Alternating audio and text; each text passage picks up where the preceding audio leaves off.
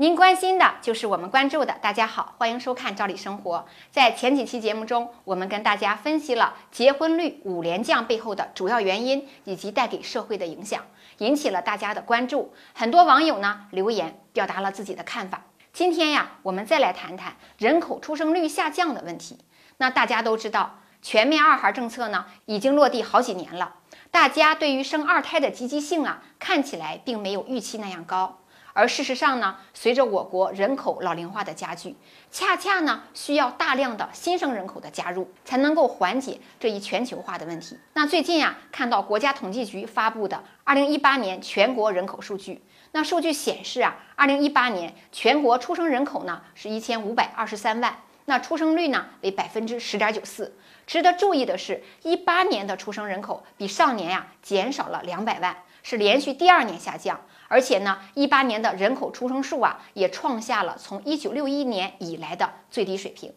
这个问题呢，就有点严重了。我们上次分析啊，结婚率降低带来的第一个社会问题就是新生儿出生率的降低。那这次呢，也充分验证了，一八年呢是结婚率连年下降的五年，而现在看呢，又是出生率下降的第二年。这个问题呢，值得大家重视。咱们再来看看各省的表现，哪个省是最能生呢？那么这次啊，广东省跃居榜首，以出生人口一百四十二点九八万，荣膺最能生的省。而作为人口出生的大省，山东省这次出生人口呢就有些下滑，一八年的出生人口啊是一百三十二点九五万，比上年度呢少出生了七点六五万人。那排在山东省之后呢是河南省，除了这三大省啊，四川、河北和湖南分列第四、五、六位。相对比这些出生大省。而我们辽宁的自然增长率呢出现了负数。总体来看呢，西部和华南地区呢出生率要高一些，辽宁垫底。因为啊，目前吉林和黑龙江以及云南、西藏还没有出数据，因此啊，出生率最低的省还不太确定。看到这些数据啊，我不由得想起了几天前我们分享的关于社保基金中央调剂制度的数据。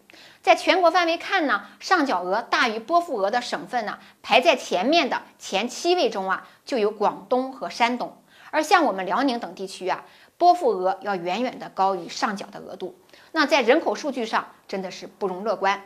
我们也能看出，广东和山东省劳动力啊是充足的，所以呢，新生人口也与劳动力成正比的关系。辽宁啊，作为东北地区的代表，新生人口的自然增长率呢出现了负数，也与常住人口外流啊有着不少的关系。那人口外流呢，也可以想象与当地的经济发展也存在着一定的联系。对于大家生娃不积极，要二胎不踊跃啊，很多网友也表示，确实是有诸多问题。像经济压力大、照顾人手不够、房价、教育等难题呀，也让很多人感觉生不起也养不起。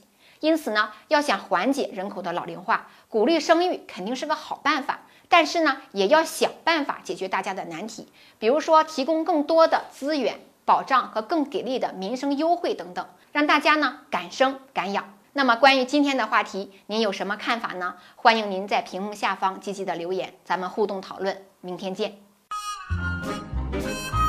Thank you.